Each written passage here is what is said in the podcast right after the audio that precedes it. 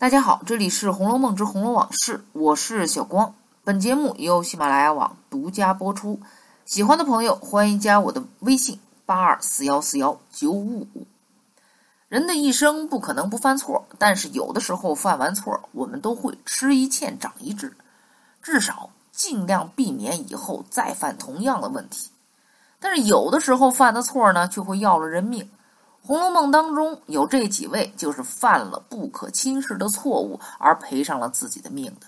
我们来一个一个的说。首先来说一下香菱，她是《红楼梦》当中第一个出场的女子，也是曹雪芹在书中唯一的提到的副册当中的女子。香菱原名甄英莲，出生在姑苏城中，父亲甄士隐虽然不算是特别富贵，但是在当地也算是一望族。秉性恬淡，不以功名为念，每日只以观花修竹、浊酒吟诗为乐，倒是神仙一流的人品。老年得女的甄氏夫妻两个将小英莲是视若珍宝，只可惜这么一个粉妆玉琢、乖觉可喜的女儿，在三岁的时候被人贩子给拐走了。若干年之后，又被人贩子转转卖他家，并引发了人命官司。薛蟠和冯渊的争执导致后者死亡。进入贾府之后，周瑞家的在送宫花的时候曾经说过：“倒好个模样，竟有些像咱们东府里荣大奶奶的品格。”在以前的节目当中，我曾经说过，如此一个美人，而且性格又那么好，曹雪芹借着王熙凤的口还说呢：“香菱模样好，还是莫则。”其为人行事却又比别的女孩子不同，温柔安静，差不多的主子姑娘也跟不上她呢。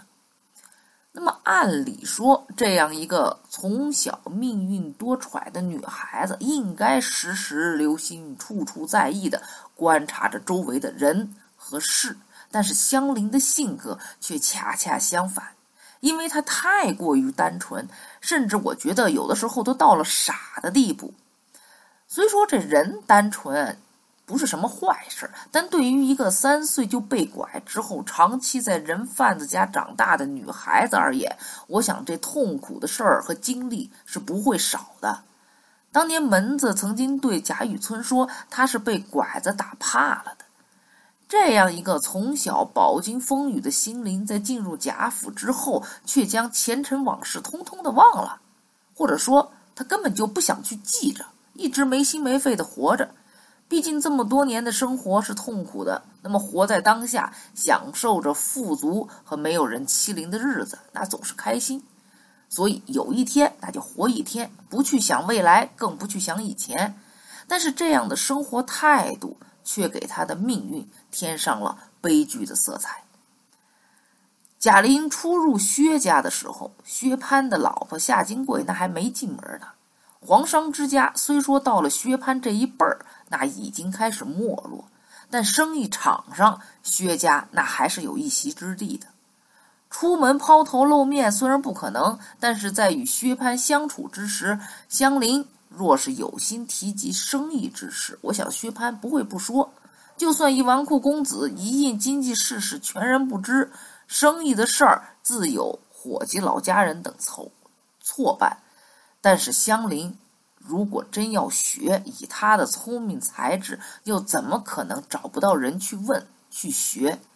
那将自己在学诗当中的那劲儿拿出来，将多一些的心思放在这些可以帮助到薛家在生意上的打理上，想必薛姨妈和宝钗会更欣慰，也会更开心。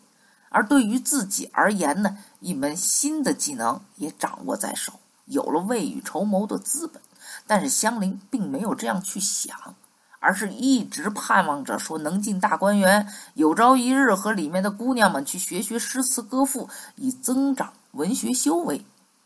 在这儿，香菱忽略了一个问题，那就是所有的不论是小姐还是公子，那都是衣来伸手、饭来张口的，生活是无忧无虑，没有丝毫对个人未来的担忧。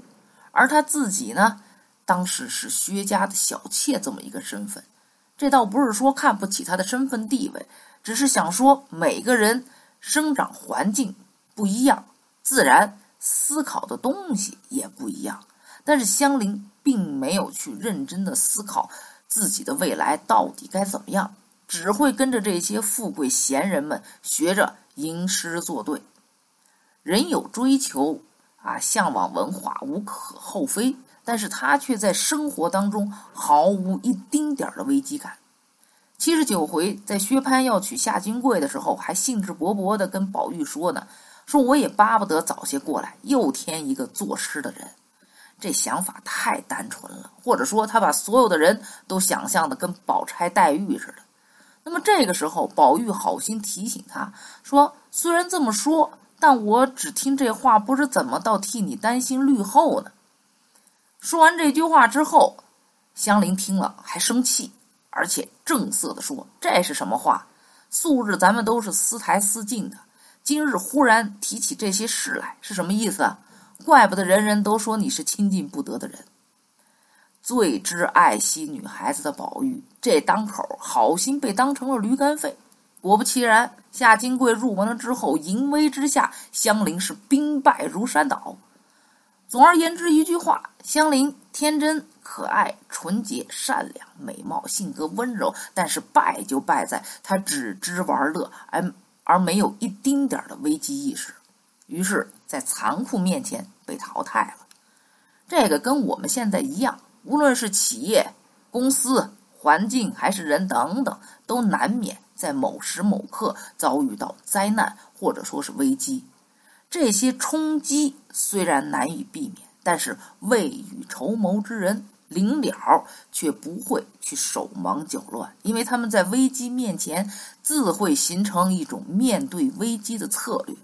只有这样，我们才能更好的保障我们自身的发展。换句话说，我们应该时时刻刻具备这种强烈的职业危机感。如果一个人永远处在安乐的生活当中，那么慢慢就会失去斗志。这就是所谓的生于忧患，死于安乐。那好，那今天的《红楼梦之红楼往事》就到这里结束。我是小光，本节目由喜马拉雅网独家播出。我们下期再见。